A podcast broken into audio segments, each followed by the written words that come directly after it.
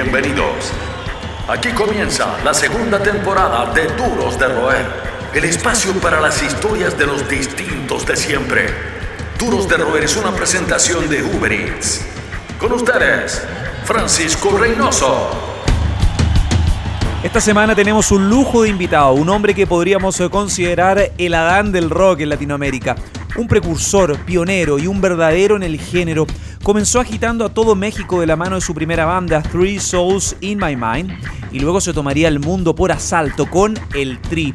Religioso, rebelde, amigo de sus amigos y eterno colaborador de gente tan diversa como Armando Manzanero, Andrés Calamaro, La Renga, Jorge González, Enrique Bumburi, entre muchísimos otros, su madre renegaba de su condición de rockera hasta que lo vio tocar en vivo ante miles de personas. Como si esto fuese poco, National Geographic le dedicó un capítulo de su serie Bios junto a artistas de la talla de Luis Alberto Spinetta, Charlie García y Gustavo Cerati. Con ustedes, un distinto de siempre, el señor Alex Lora, un duro de roer.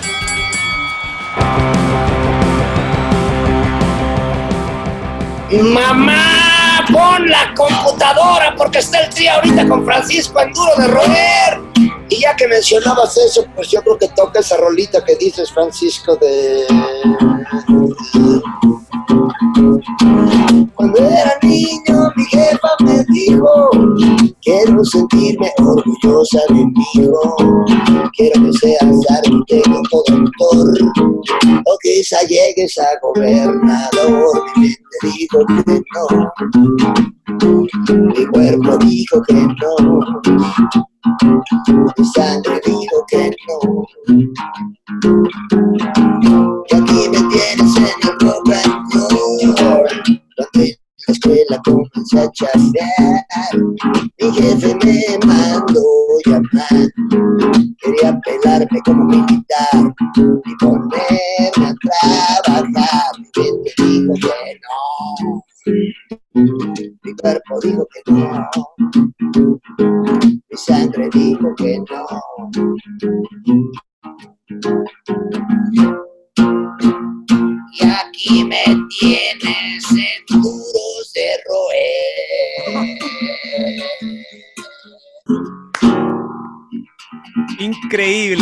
de roer ¿Qué más se puede decir? Esta es la mejor introducción que hemos tenido en la historia de estas dos temporadas del programa. Alex, te agradecemos mucho tu tiempo, eh, te agradecemos el tema del, cambio horario. Son las 9 de la noche en México, son las 10 de la noche en Chile. Querido Alex, eh, ¿cómo se hace para sobrevivir al rock después de tantos años? ¿Qué ha sido lo más difícil? Comenzando inmediatamente esta conversación.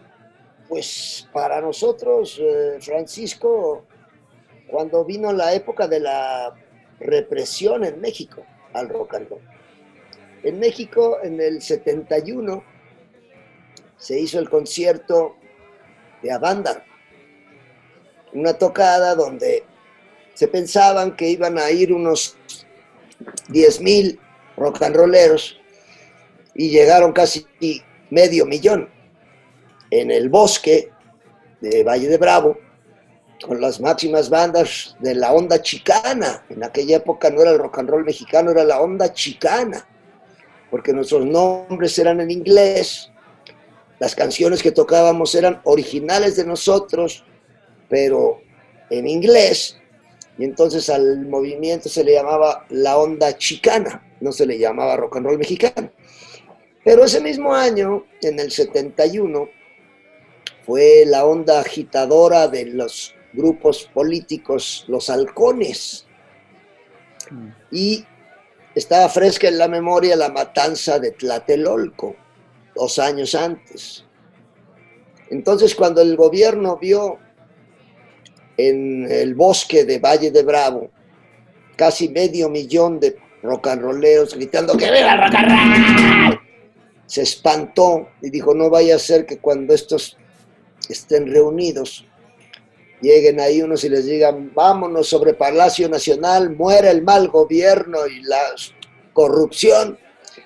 Así que hay que prohibir todo lo que huela a rock and roll en México porque es una música que no tiene nada que ver con nuestra identidad, con nuestras raíces, con nuestra raza y que además invita a los jóvenes a prostituirse, a drogarse, a suicidarse y a todo lo más nefasto. Así que no podemos permitir que haya rock and roll en nuestro país. Entonces se vino una época de fines del 71, cuando fue el Festival de Mándaro, a mediados de los 80, cuando ya vino el movimiento de rock en tu idioma, cuando las bandas de España, y de Argentina llegaron a México con el movimiento de rock en tu idioma cantando canciones originales de ellos en español. Para cuando esto ocurre, nosotros ya habíamos sobrevivido 15 años, del 71 a mediados de los 80, a nivel subterráneo, junto con otras bandas, lógicamente manteniendo viva la flama del rock and roll mexicano, en los llamados hoyos funkis, mm. Y en ese momento, pues nosotros ya teníamos 16 discos de pura música original de nosotros, eh, en los cuales retratamos el momento social, histórico, político y rock and rollero que se vivió en esos años, no nada más en México, sino en todo el mundo. Así que cuando llega el movimiento de rock en tu idioma, a mediados de los ochentas, pues podemos salir un poco más a la luz, y hacer llegar nuestra música a un mayor número de oídos, no solamente en México, sino a todo el mundo. Muchos de nosotros, de hecho, llegamos al TRI también por la visibilidad de espacios como, como MTV, por ejemplo, el MTV latino, la gente fuera, fuera de, México, qué importantes son los espacios de difusión. ¿Cómo has visto también la progresión de la percepción de tu obra eh, a la fecha? También cuando el rock, el rock en español, eh, ha, tenido que combatir la hegemonía, el liderazgo de otros estilos. Alex. Bueno, el rock and roll es la música de la gente joven y toda la música que hay hasta la fecha no son más que mezclas que siguen siendo rock and roll, pero, pero este, han evolucionado con la tecnología y han metido nuevos conceptos y eso, pero el rock and roll pues es la música de la gente joven y el mundo es un mundo de gente joven, por eso cada vez hay más bandas, cada vez hay más propuestas, cada vez hay más estilos y lo principal, cada vez hay más público, que es lo que ha hecho que el rock and roll cada vez llegue a un mayor número de oídos y cada vez tenga más fuerza.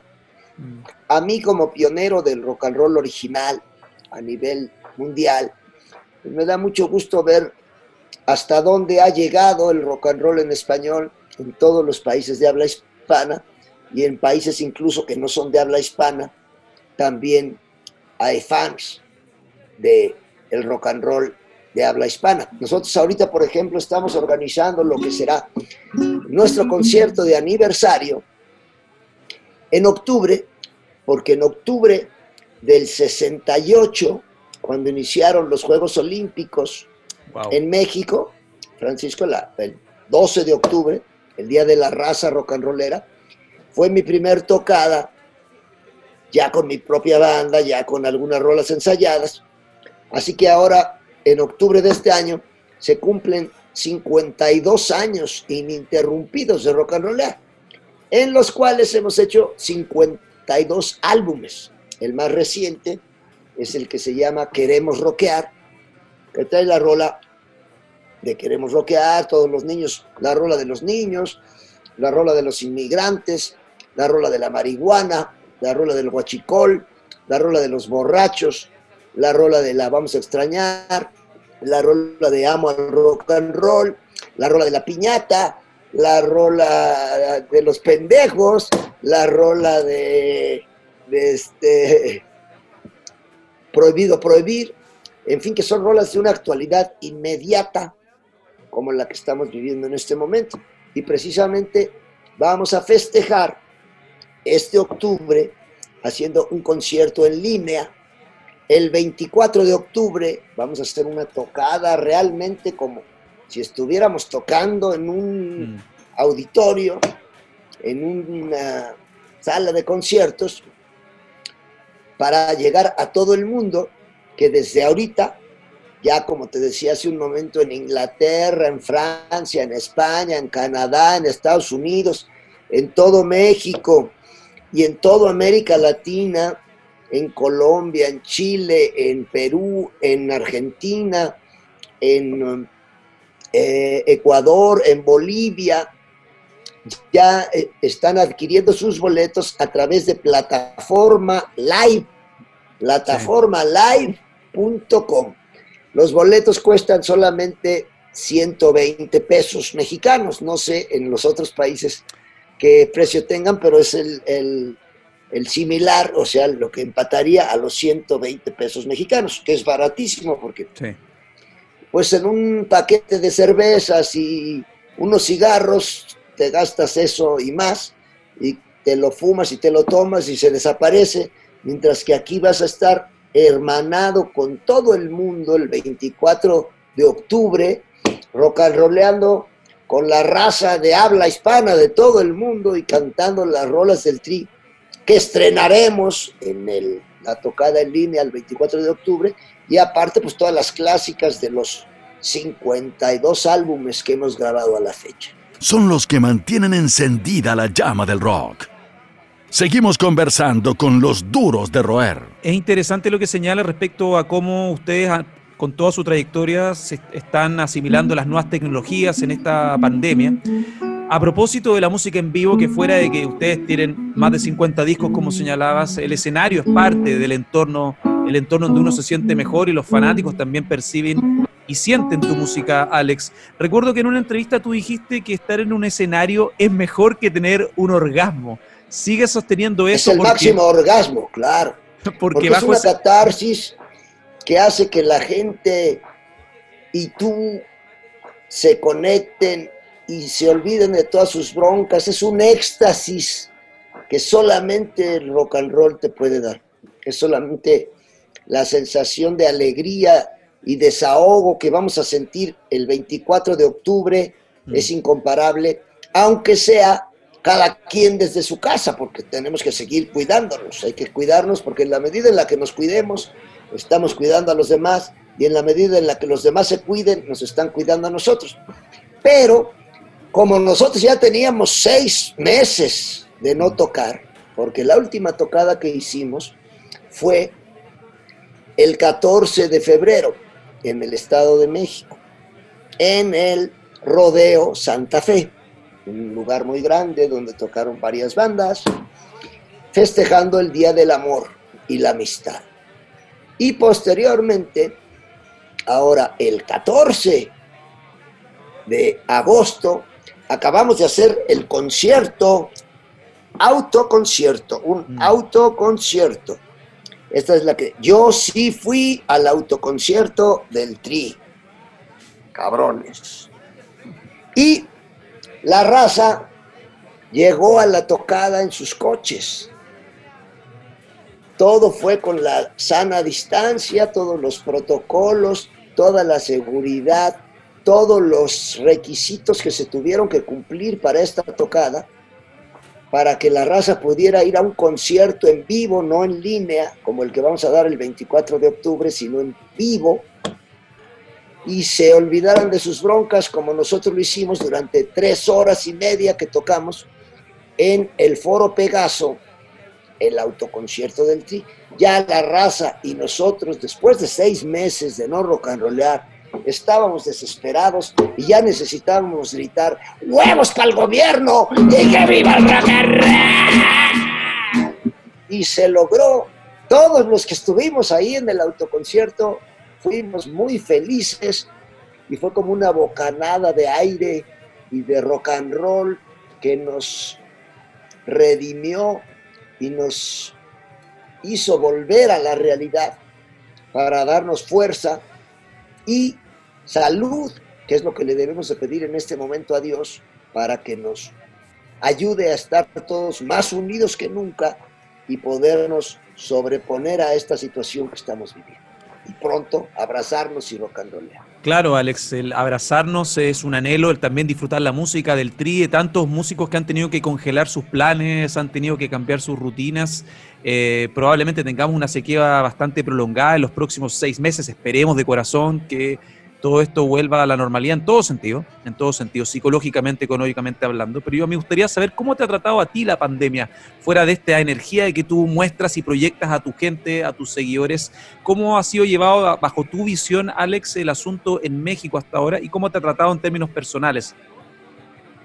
Pues para nosotros fue así como que tener que adaptarnos al momento en que se detuvo la gira que hemos hecho de 51 años y medio, cuando estábamos en, en febrero rock and rollando, pues teníamos la tocada en la Universidad de Guatemala, la tocada del Festival de los Bikers mm. en León, Guanajuato, en donde vienen motociclistas de, desde El Salvador, desde Guatemala, desde Honduras, hasta Canadá, Estados Unidos, todos se congregan, los bikers.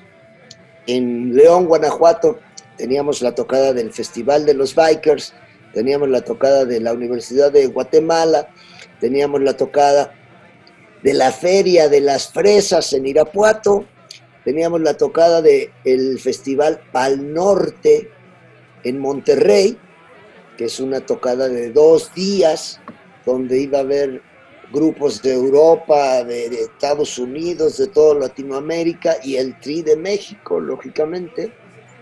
Y pues nos quedamos ahora sí que, como se dice acá, como las novias de pueblo, vestidas y alborotadas esperando el bien de Dios. Pero durante esa época, durante toda esta época, los seis meses que no tocamos, pues hemos estado participando en todo tipo de labores para comprar eh, despensas, para el kilo de ayuda, para juntar fondos, para ayudar a los músicos del Sindicato de Músicos de México, para toda la raza que, pues igual que nosotros, tiene seis meses de no trabajar, ¿verdad? O sea, Agradecido, Alex, y toda la energía de tu música, el tri, la fuerza, en más de 52 años de tu mm. carrera personal, con también más de 50 discos. Eres un tipo de armas traer. Em, volviendo a tus inicios, volviendo porque esta entrevista también habla de los perfiles, fuera de tu actualidad, fuera de los planes del show del próximo 24 de octubre. Alex, ¿cuál fue tu motivación para hacerte músico? Ya yéndonos a los inicios de tu línea de tiempo algún familiar, amigo, vecino, porque cuenta la leyenda que incluso tu madre tenía mucha vergüenza que su único hijo fuese rock and rollero, pero que finalmente terminó pues, aceptándolo. Terminó aceptándolo al punto de que cada vez que salías de la televisión la mandabas a grabar tus canciones, tus apariciones, eso es increíble. Cuando después de 25 años de negarle a toda la familia que su hijito era rock and rollero, fue al Palacio de los Deportes en la Ciudad de México. Increíble y vio a toda la raza recordándomela a ella muy cariñosamente. Fue cuando dijo, no, pues sí, mi hijito es rocanrolero, porque toda la familia, pues puro abogado, puro licenciado, y que su único hijito le saliera rocanrolero, qué vergüenza para la familia, ¿verdad? Pero ya después de eso se convirtió en el fan número uno del Tri y dijo, mi hijito es rocanrolero y ella fue, era la que me decía, ya vi que vas a estar con Francisco en Duros de Roer, ya vi que van a tocar aquí, ya vi que van a tocar allá. Por eso ahí nació la frase que yo en aquella época le decía, mamá, pon la grabadora porque está saliendo el tri ahorita. Y ahora le digo, mamá, pon la computadora porque está saliendo el tri ahorita en Duros de Roer con Francisco, mami. Pero yo cuando estaba chavito veía a Johnny Laboriel, a Enrique Guzmán, a los rebeldes del rock, a los hooligans, a los Teen Tops, a los Abson Boys, a Johnny Laboriel, Enrique Guzmán, eh, César Costa, Alberto Vázquez, Angélica María, yo los veía, yo decía, yo quiero ser como ellos cuando mm. sea grande, porque qué padre cantan y qué buena onda de rol. Yo pensaba que las rolas que cantaban eran de ellos, ¿verdad? Pero este, pues la verdad fue mi primer ejemplo y lo que me motivó a mí a ser rock and rollero fue Johnny Laboriel, Vivi Hernández, todos los grandes rock and rolleros de México, Enrique Guzmán, César Costa, Alberto Vázquez, Horacio Reni, los Teen Tops, todos esos grupos. Ya después, mm. una vez ya rock and rollando y empezando a prenderme dos, tres rolitas, pues ya me clavé más en los Rolling Stones, los Beatles, los Doors y toda esa banda de, de rock and rolleros americanos e ingleses. Pero para mí primero, la primera influencia que tuve fue directa de los rock and rolleros mexicanos. Y el hecho, Alex, de me imagino, me imagino, metiendo las cosas en un contexto histórico, que hacer rock en esos años fuera el prejuicio familiar, el prejuicio que tú señalabas al comienzo de la entrevista, el prejuicio de las mismas autoridades de la época con el rock and roll, un prejuicio que todavía existe, hay que decirlo, la, ha cambiado con la información que uno tiene acceso en las nuevas generaciones, pero el prejuicio siempre está. Pero me imagino que hacer rock en esos años y cantar en inglés era algo que no era muy bien visto en México, y sobre todo con eh, tu primera banda, Three Souls in My Mind, que fue un grupo pionero que abrió muchas puertas, una especie como de explorador del rock en una época donde realizar ese sonido era un poco inusitado. Pues sí, la verdad, cantar rolas, aunque eran de nosotros, pero en inglés, pues no había falla porque algunos entendían, pero mucha raza no entendía lo que decían, nada más se llevaban por la música y la rítmica, ¿no? Pero ya cuando empezamos a hacer rolas en español, en las cuales retratamos el sentir de la raza como la de ya las tocadas de rock, ya no las quieren quitar, ya solo va a poder tocar el hijo de Díaz Ordaz, que en aquella época era el presidente, ¿verdad? Muchos azules en la ciudad, a toda hora queriendo agandallarnos. Ya no los quiero ver más, y las tocadas de rock, ya no las quiere quitar, ya solo va a poder tocar Ordaz. Oye, esto. Eso sí, era moverle totalmente el piso al gobierno, no era eso.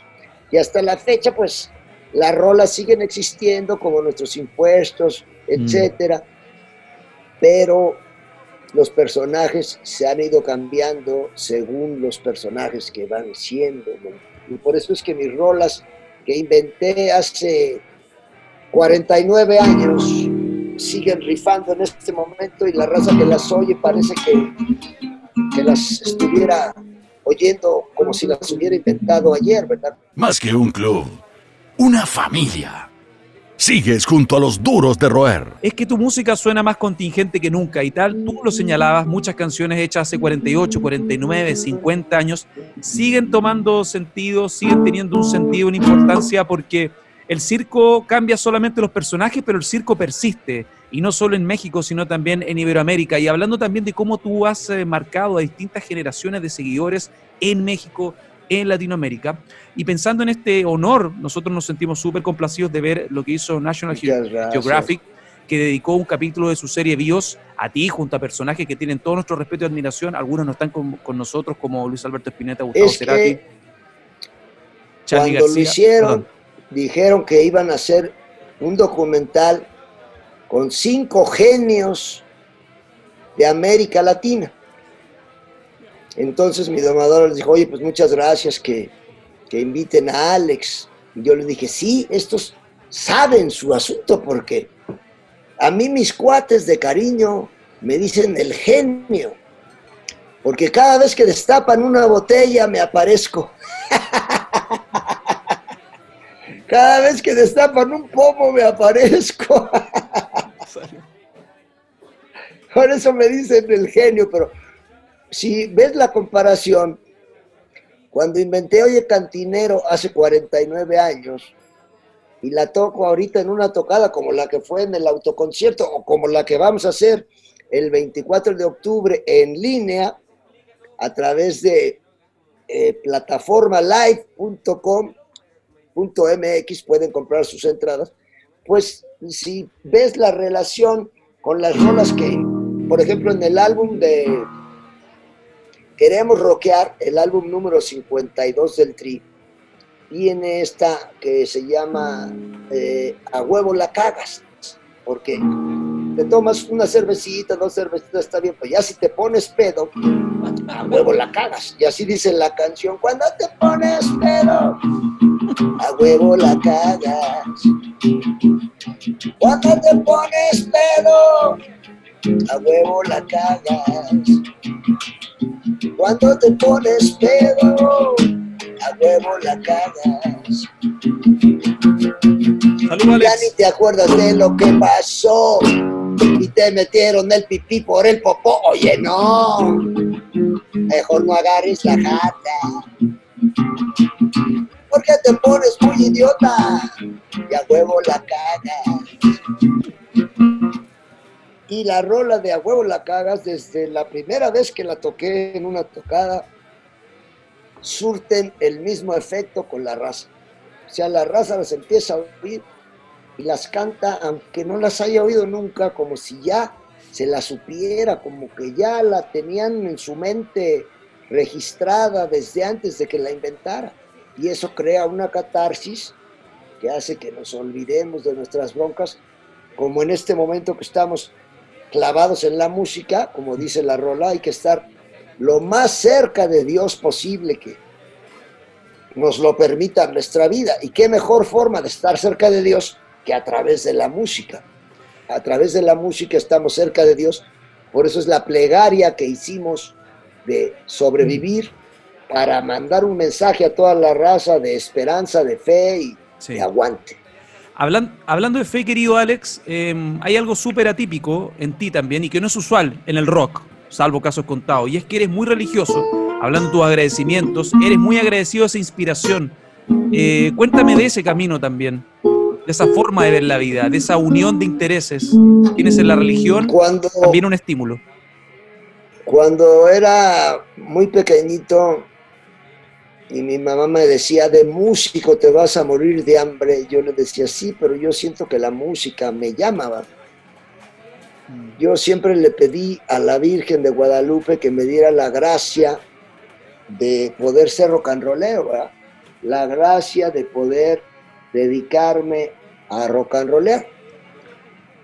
Y es un milagro que ella me concedió que después de 52 años estemos aquí rock and rollando. Cada día que pasa es un milagro que la Virgen de Guadalupe me concedió y me sigue concediendo cada día que pasa de poder seguir rock and rollando y poder seguir comunicando el sentir de la raza en mis canciones. Por eso es que inventé la canción dedicada para la Virgencita, a la cual invité al maestro Carlos Santana, también un súper devoto de la Virgen de Guadalupe, a tocar la guitarra. Y interpretamos esa rolita que desde que grabamos estuvimos de acuerdo que no es la rola de Carlos Santana, ni es la rola del Tri de México, sino es la rola de la fe que todos sentimos por la Virgen de Guadalupe yo creo que todos los seguidores de Duros de Roer, los seguidores de Alex, este matrimonio indisoluble del rock que ya son más de 50 años y que te ha dado aparte esta experiencia que tiene este testimonio que recién presentaste con Carlos Santana, eh, compañero de ruta. Durante tu carrera has colaborado con mucha gente, Alex. Eh, lo mencionábamos en la introducción. A ver, em, Armando Manzanero, Andrés Calamaro, La Renga, Enrique Bumburi. Y también hay algo con los Kiss, con los Ramones que tanto amamos. ¿Qué recuerdas de esas colaboraciones y de cuál podemos contar de tantas historias la mejor, la mejor historia, el mejor testimonio de esas colaboraciones con héroes, con amigos o con colegas, con gente que también que te ha mostrado, te ha se ha retroalimentado con una admiración que es mutua? Pues ahora sí que nuestros valedores, también los Rolling Stones, hicimos dos conciertos con ellos en el Foro Sol de la Ciudad de México para 60 mil personas cada mm. concierto, y ellos estaban muy impresionados de que la raza nos pedía otra rola. Cuando terminábamos de tocar, yo les decía, bueno, ya todos queremos oír a los Rolling, así que nosotros ya nos vamos porque queremos oír a los Rolling. Y entonces la raza, otra, otra. El primer día, pues como que se apantallaron, vamos a decir.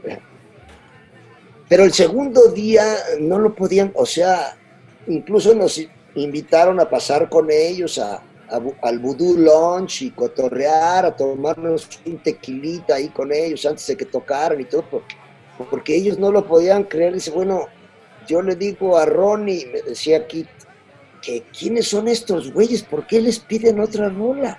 Si nosotros cuando tocamos, que toca Guns N' Roses, que toca ACDC, que toca Bon Jovi, que toca CC Top, antes de nosotros, la raza les dice, ya bájense a chingar a su madre, ya queremos a los Rolling.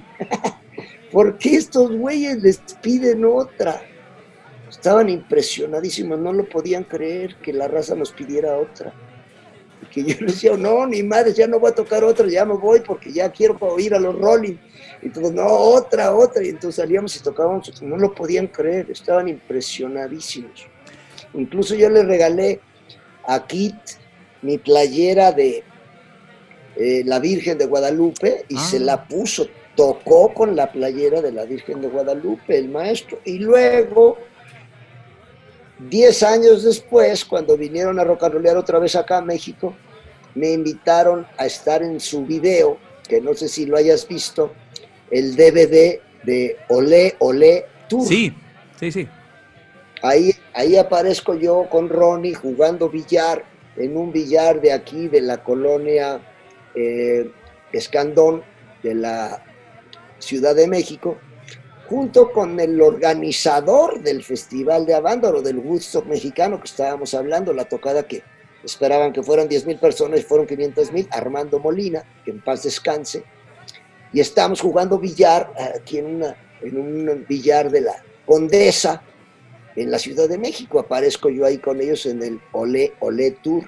Son buenos valedores y pues convivir con ellos y estar rock and rollando dos días seguidos en el mismo lugar fue una de las experiencias más padres que hemos tenido, independientemente de que pues también em, tuvimos el gusto de alternar con, con Eric Bordon y su banda, con Chuck Berry, con eh, Joan Jettan de Black Hearts, con los Ramones, con este eh, em, The Colt, por mencionar solamente algunos, hicimos gira con Sammy Hagar, que también es nuestro mero valedor, el ex cantante de Van Halen, el segundo cantante de Van Halen. Van Hagar, hicimos la gira con su, cuando fue la presentación de su tequila, el tequila Cabo Guabo. Y entonces tocábamos los Creedence, Sammy con su banda, los Guaboritas, que traían el bajo a Michael Angelo, el bajista de Van Halen también, y nosotros. Y entonces, cuando terminaba la tocada y todos tomando tequila, porque las tocadas, toda esa gira fue para presentar el tequila de Sammy en la Unión Americana cuando acababa de salir el tequila Cabo Guabo. Entonces yo con mi guitarra de la manita del que tenía, en la última rola cuando Sammy tocaba la de I can drive 55.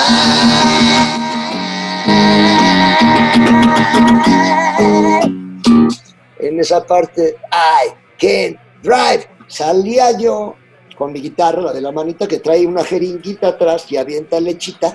Y entonces me ponía el micro Sammy así y decía yo, 55 y aventaba lechita. Y entonces Sammy se prendía y decía, oh Alex, that sure is ugly. Están en todas partes. Son los duros de roer. Y así nos aventamos. Qué notable. Esa gira con, con y los favoritos y Creedence Clearwater Revision y en alguna un par de ocasiones también que se llama Blue Oyster Cult. Sí, pioneros también del rock más oscuro. Tremenda banda. de las bandas más dark que había, estuvo Blue Oyster, estuvo Creedence Revisited Sammy Hagar y los Guaboritas y el Tri, así nos aventamos una gira como de Notable. 20 ciudades en Estados Unidos presentando el tequila Cabo Guau. Oye, y hay otra anécdota bien buena que me estaba acordando recién, que ocurrió en los MTV, no fue con estas prominencias, pero fue también con parte de ídolos eh, de la música latina. En los MTV Awards, los MTV Awards, los latinos del 2003, cuando tú armas, ¿te acuerdas los Black Stripes? Estaba Vicentico, los Juanes, estabas tú, claro, está André Echeverry. André Echeverry, dura de roer, si ve este programa la saludamos. Eh, la tuvimos en esta temporada, Andrea Echeverría Terciopelados, y nuestro querido Jorge Humberto González de Los Prisioneros. Los Prisioneros. Claro, ¿cómo fue eso? Pues fue algo muy padre porque cada quien cantaba una canción de alguien. Por decir, Vicentico cantó la de Ricky Martin, Ricky Martin cantó la de Vicentico, y el, el backup era Charlie de Soda Stereo en la bataca y Juanes en la lira. Ya ves que hay una banda que se llama The White Stripes. Sí, claro. Que es un chavo, un valedor con su hermana. Y nada más es lira, lira y batería. Y este era pues lira Juanes, batería Charlie y otros nosotros cantando. Por decir, este, los prisioneros cantaron una de los aterciopelados y, y los aterciopelados una de los prisioneros y entonces, más bien yo canté la de los prisioneros.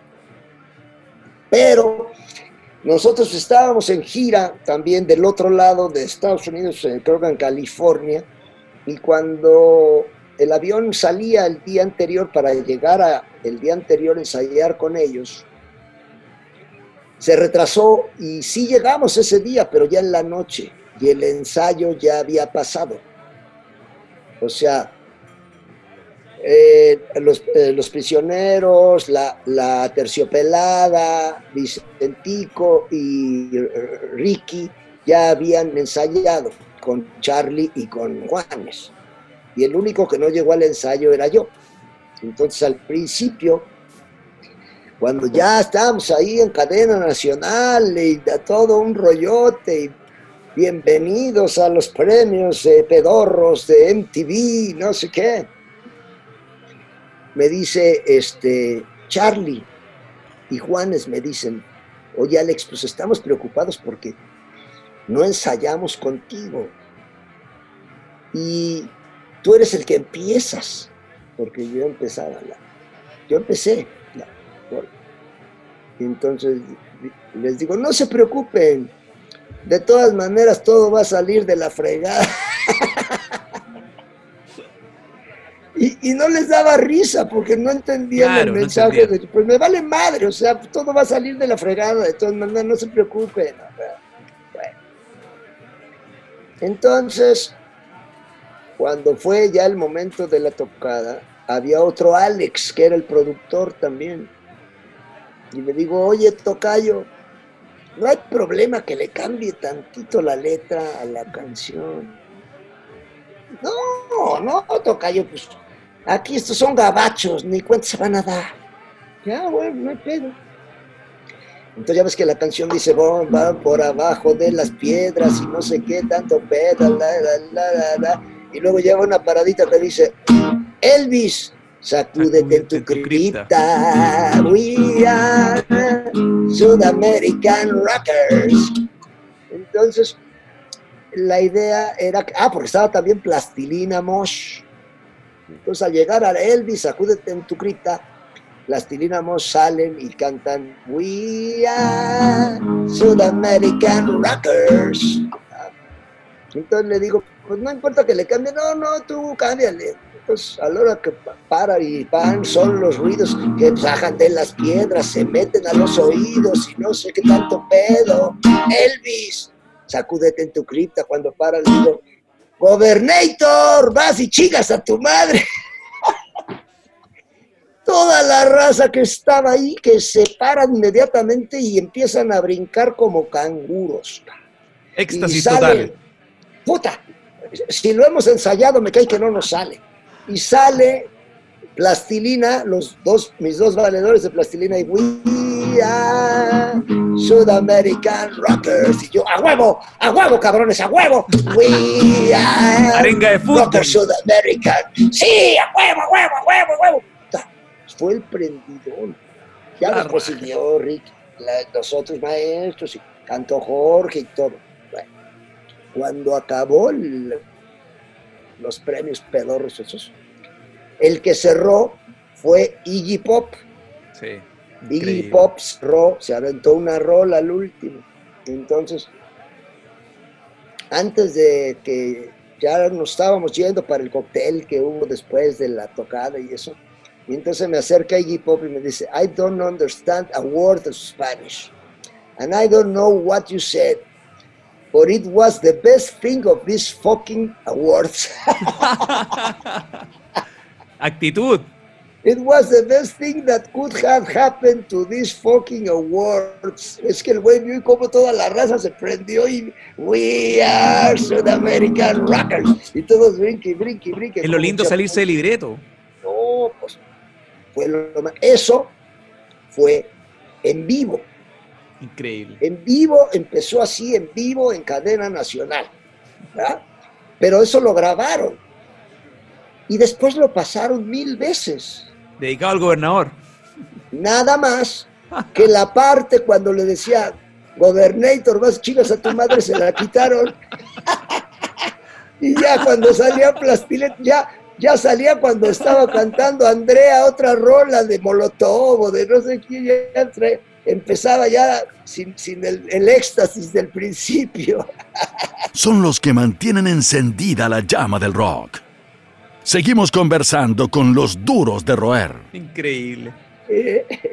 Oye, Alex. eh, Así es el rock and roll. No, así es el rock and roll y lo Ah, tiene más que demostrado. Tú eres un militante en un buen sentido, ya, insisto, 52 años no son en vano, es una pasión que ya la tienes en la sangre, es parte de tu ADN. Y fuera de eso, y fuera de que eres un tipo también, un personaje con una posición súper clara, yo te iba a preguntar por tu opinión de la política actual de los Estados Unidos, pero ya te vi tocando en YouTube una canción que se llama El puto de Donald Trump. Bueno, es que mi compadre Charlie Montana, que acaba de fallecer, un gran rock and rollero también urbano, así como nosotros, callejero y contestatario, tiene una canción que se llama Tu mamá no me quiere. Tu mamá no me quiere. Dice que soy un vago. Dice que soy un pelado. Dice que soy un marihuano y un de lo peor. A que tu mamá, a que viejita tan chismosa. Entonces, siempre toda la raza, por alguna razón, ubicaba que esa rola la había inventado yo. Pero esa rola no es mía, esa rola es de mi compadre Charlie, que en paz descanse. Entonces me decían, haz de cuenta en el rol, oye, qué todas tus rolas me gustan, pero la que más me gusta es esa de tu mamá no me quiere. cabrón". Yo decía, pues sí, pero es que esa no es mía, güey, es de mi compadre Charlie, ¿no? Entonces, en algunas veces que llegamos a cantar juntos, él cantaba Tu mamá no me quiere, pero yo se la adapté, sobre todo en las giras que hacíamos en Estados Unidos, con él también, en diferentes eventos y festivales.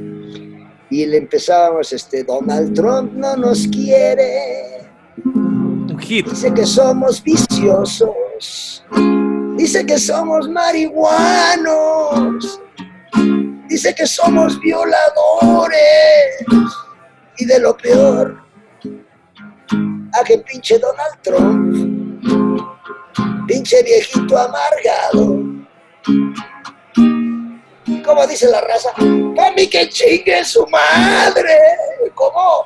¡Que chingue su madre! Pinche Donald Trump.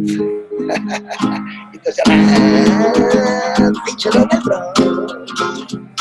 Entonces, me dice mi compadre un día que la, que la cantamos después de la tocada, me dice, oye, pero es que la de tu mamá no me quiere es una y ya la de Donald Trump es otra. Le digo, sí, pero pues se acoplan bien, dice, pues sí, porque después de todo tienes razón, compadre. Después de todo tienes razón, que chingue su madre Donald Trump. No tal. O sea que, claro, porque él también, pero esa fue una, porque nosotros la que tenemos, que incluso grabamos, es la de. ¿Por qué no te mueres? Es un himno, o sea, donde llegamos, donde llegábamos, pues, la raza nunca la había oído porque la acabábamos de inventar. pero les decía en Atlanta, en Chicago, en eh, San José, en Ventura. ¿Y cómo dice la raza Trump? Porque no te mueres, Trump. Porque no te mueres. Tú te das cuenta que ya se la sabían desde antes de que la inventaron. Himno instantáneo. ¿Cómo, Alex, eh, está esta demonización, este, este, este desapego, esta distancia que todos nosotros como comunidad latina, no solo en México por el tema fronterizo, migratorio, toda Latinoamérica siente una distancia desde el arribo de Donald Trump a la Casa Blanca, hay elecciones y sumado a la pandemia, a cómo se ha visibilizado la fragilidad del sistema, y yo creo que todos nosotros hemos cambiado nuestras prioridades respecto a cómo vemos la vida en general. Yo quiero creer que vamos a ser un poco más empáticos, por ejemplo, pero ¿cómo tú ves el futuro en general? Conversábamos del anhelo de que todo se normalice para volver a tocar en vivo, por ejemplo, pero ¿cómo ves el futuro tú en general, Alex? Pues mira, la raza es la raza, y la raza manda y ya todo el mundo ya quiere rock and rollear, ya todo el mundo quiere, ya están buscando todos, después del autoconcierto que hicimos, ya todos quieren hacer autoconciertos, inmediatamente un compadre me dijo, ¿y cuándo el autoconcierto en Lima, Perú? Y otro, ¿y cuándo el autoconcierto acá en Los Ángeles, California? Y queremos un autoconcierto acá en Nueva York, en Chicago. Tú sabes que Chicago es la tercera ciudad del mundo donde hay más mexicanos. O sea, está la Ciudad de México, después está la ciudad de Monterrey y luego seguiría, seguiría Guadalajara ah. en tamaño de ciudad más grande en nuestro país. Pero hay más mexicanos en Chicago que, en O sea, es la tercera ciudad del mundo con más mexicanos. Increíble. Entonces, y, Nueva York, pues, ¿para qué te digo? También es una No, hay una comunidad potente. De Puebla, de Michoacán, de Guadalajara, que están ahora sí que más puestos que nada. Todos los que no votaron antes ahora van a votar para votar en contra de nuestro querido Donaldo. Donaldo. está cabrón. Sí, pinche Donaldo. Alex, estamos llegando casi al cierre de esta conversación. Ha sido un regalo escuchar tus canciones, ha sido un regalo escuchar, recordar tus colaboraciones, recordar lo mucho que tú has aportado y lo mucho que vas a seguir aportando. Me contabas de, bueno, escuchamos parte de tu material más reciente. Queremos rockear es este disco 2019.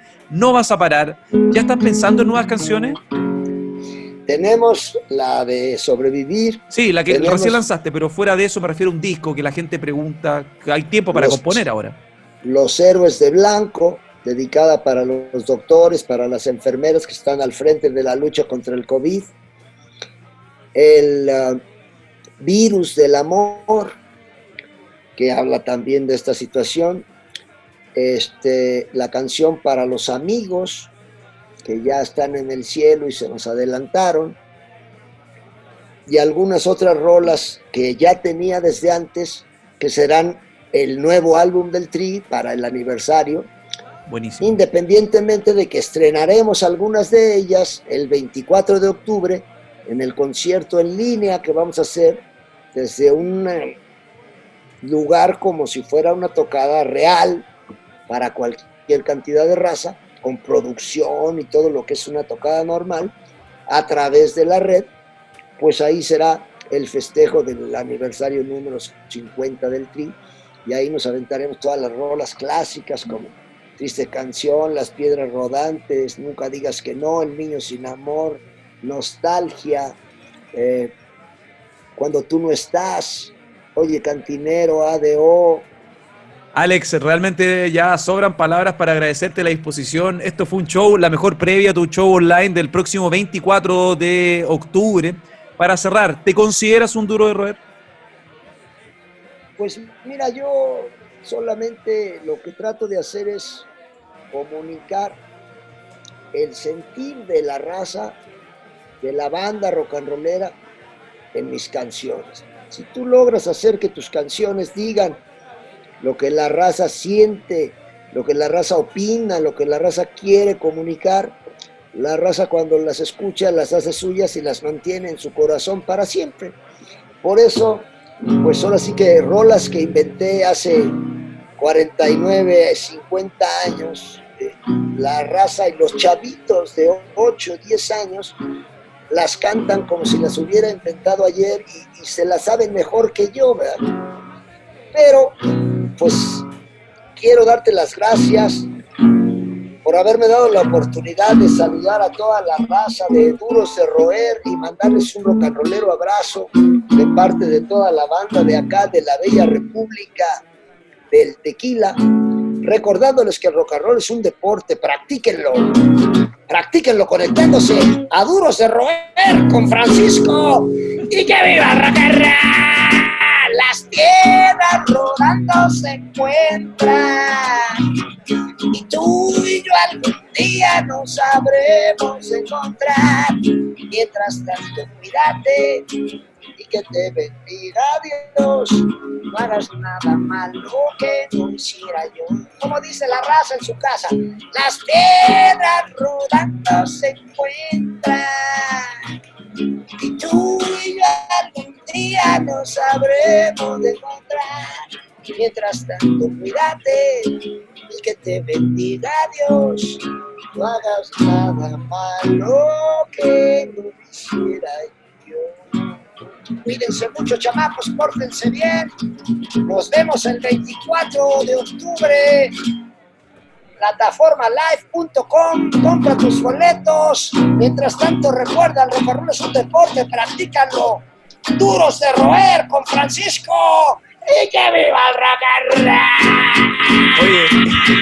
Continuamos rescatando historias de vida y rock and roll junto a los duros de roer. Que viva el rock and roll, que viva Alex Lora, realmente impresionante. Lejos la entrevista más energética y potente que hemos tenido. Te lo agradezco de todo corazón en nombre de todo el equipo, Alex. Esto fue Alex Lora, no solo personaje del Tri, un emblema del rock en nuestro idioma. Cuando uno ve que la cultura anglo está ahí todo el rato con los estímulos de la industria, nunca olvidemos nuestros orígenes y tú has seguido por 52 años defendiendo lo que amas Vamos a estar siguiendo tu carrera, vamos a estar siguiendo tus hitos, las nuevas canciones y el álbum que esperamos vea la luz con una gira como corresponde, con toda esta pirotecnia que ha tenido el Tri, que ha tenido, que ha acompañado tu carrera en más de cinco décadas. Ya son bodas de oro de este matrimonio con el rock and roll que tú cultivas desde hace un buen rato y eres un ejemplo para todos nosotros como equipo y para toda la gente, el Club Los Distintos de Siempre.